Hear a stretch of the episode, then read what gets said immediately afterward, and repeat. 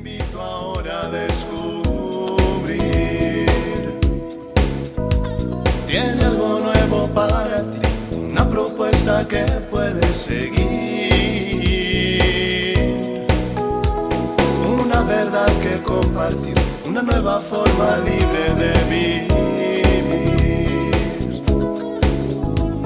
Un sencillo estilo de servir, el camino hacia la santidad. Hola, te saludo en otra cápsula más de paz y bien y vamos a invitar al Espíritu Santo que nos acompañe para estos momentos de reflexión, de paz, de encuentro con Jesús.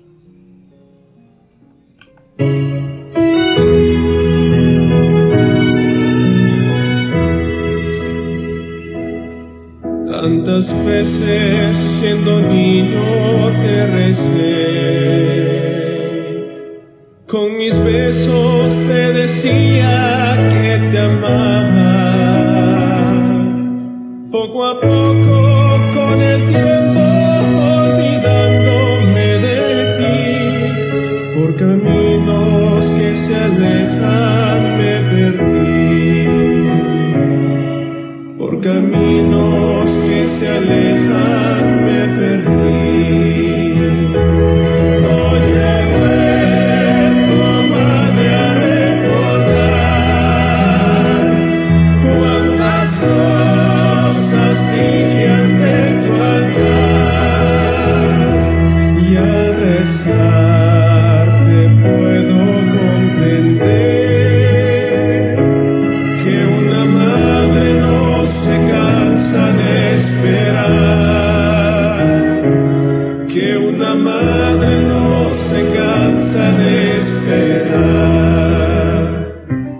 Ay, se me enchina la piel con este canto tan hermoso.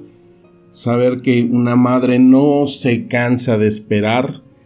Nuestra Madre Santísima que celebramos hoy a Nuestra Señora de los Ángeles y que acompañados de esta alegría y gozo y de este regalo tan grande que hemos recibido en el perdón de la porciúncula, que fue confirmado por nuestra misma Madre Santísima cuando Jesús voltea a ver a María como diciendo ante lo que le pedía Francisco de que se diera el perdón pleno a todo aquel que llegara arrepentido a esa iglesita.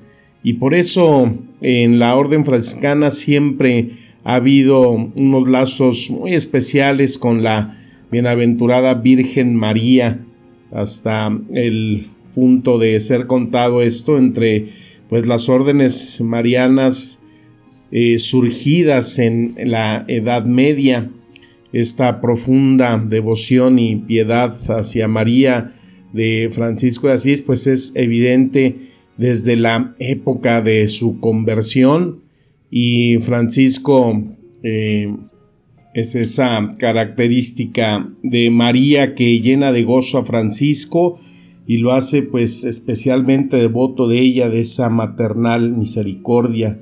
Es ella, la madre de la misericordia, la que obtiene para Francisco la gracia de su vocación. A ella, esa madre de misericordia, invita el santo a dirigirle oraciones en las dificultades, pero sobre todo la misericordia de María se manifiesta con esta concesión del perdón de Asís. Imagínate cuántas cosas tenemos como regalo cuando estamos abrazados de esa presencia de María. Ella nos libra de toda acechanza del mal. El, el malo le tiene pavor. Ella nos da siempre esa mirada, ese pensamiento, ese corazón que nos lleva a la pureza, a tener esa limpieza en nuestro corazón, nuestra mirada, para ofrecer a nuestro Señor eh, lo más puro, nuestro cuerpo como un templo del Espíritu Santo.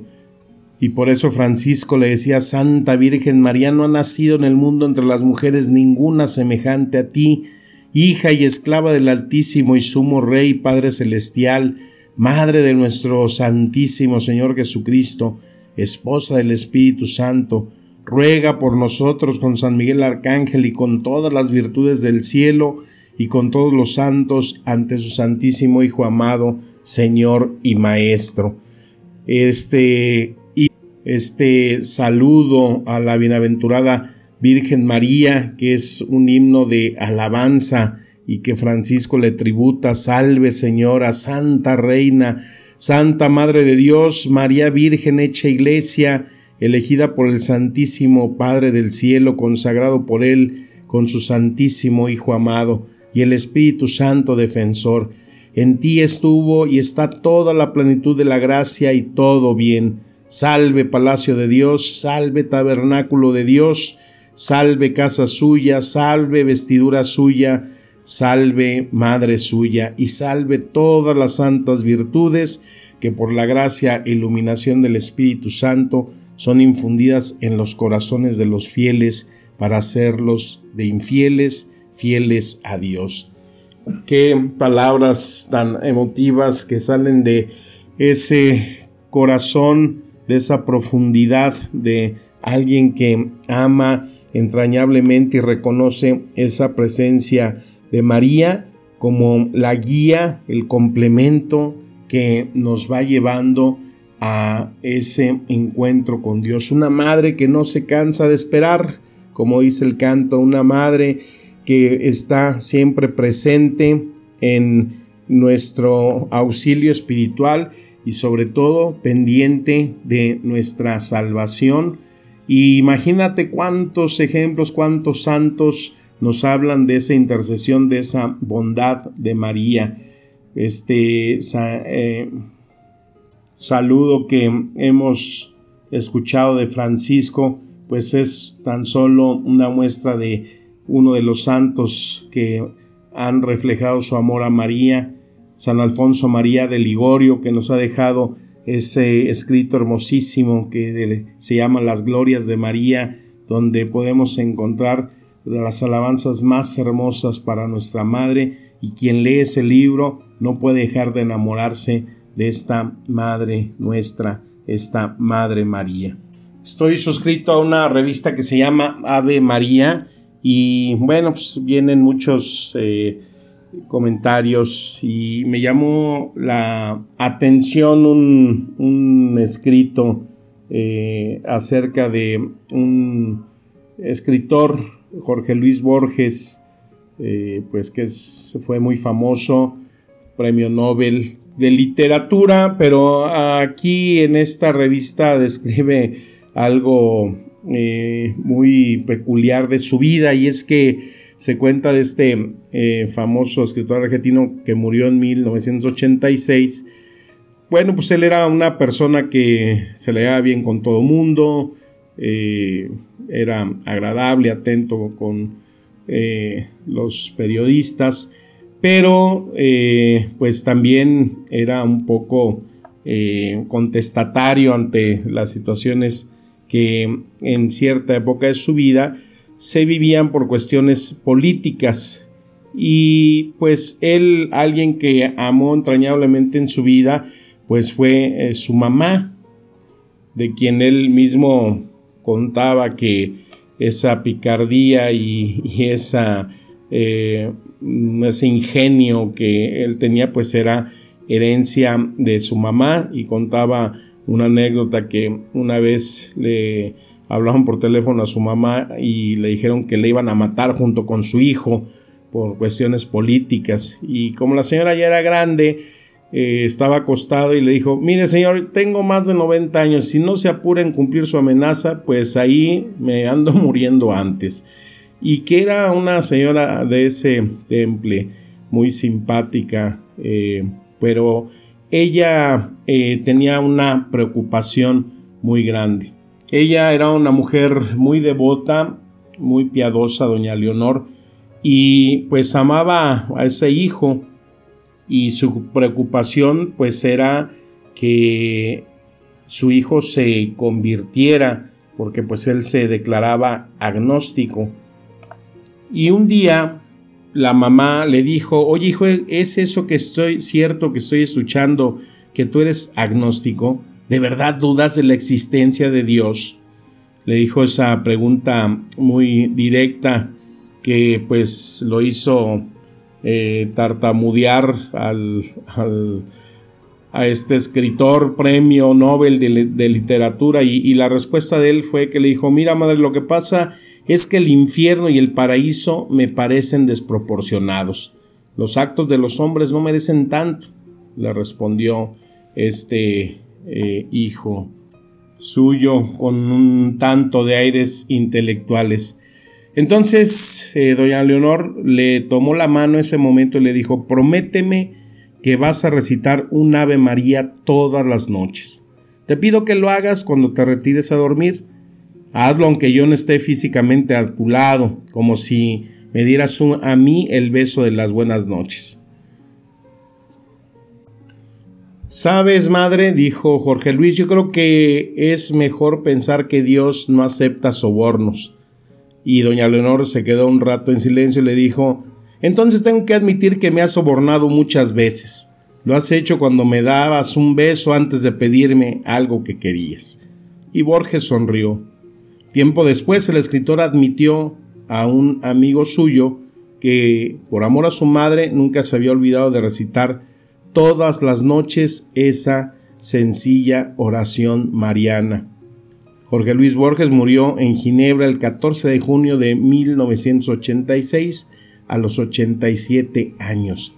Ante la sorpresa de las pocas personas que le rodeaban en su lecho de muerte, pidió ver a un sacerdote católico para confesarse y para reconciliarse con Dios. Esto lo narra un amigo cercano al escritor y vemos cómo esa preocupación de su madre, así de una madre que nunca se cansa de esperar, sabía que aunque sea con esa Ave María, esa oración sencilla y breve, cada noche que la recitara, seguramente ahí se iba anidando y ahí iban brotando esas semillas de amor tan grandes por María. Que nuestro corazón busque siempre ese refugio en el mismo corazón de nuestra Madre y que el Espíritu Santo nos ilumine el camino para encontrarnos con ella, para recibir su abrazo, su ternura y todo su inmenso amor. Que las palabras nos sigan administrando espíritu y vida. Te mando un fuerte abrazo, mi bendición y mi deseo de paz y bien. Amén.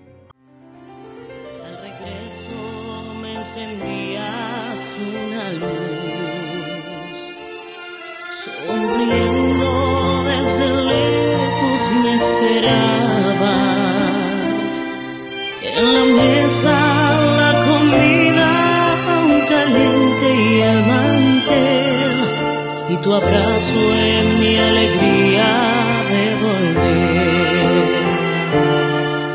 Y tu abrazo en mi alegría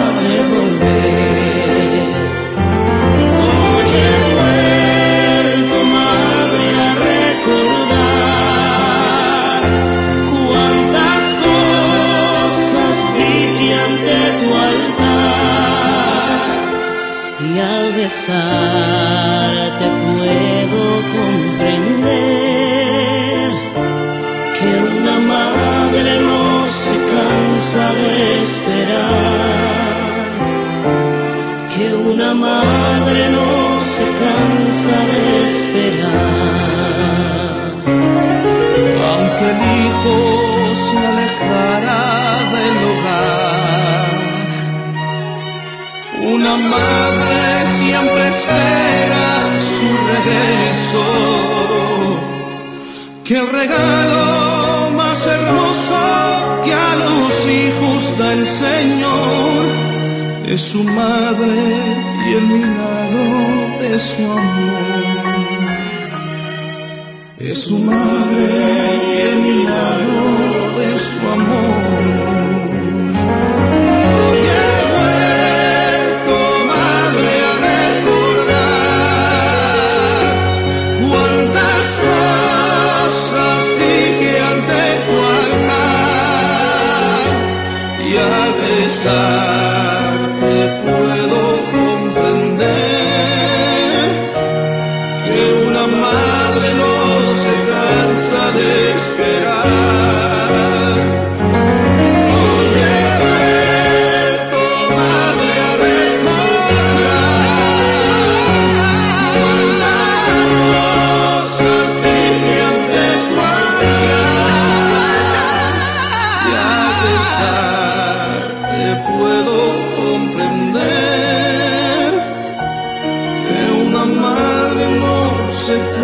Esperar,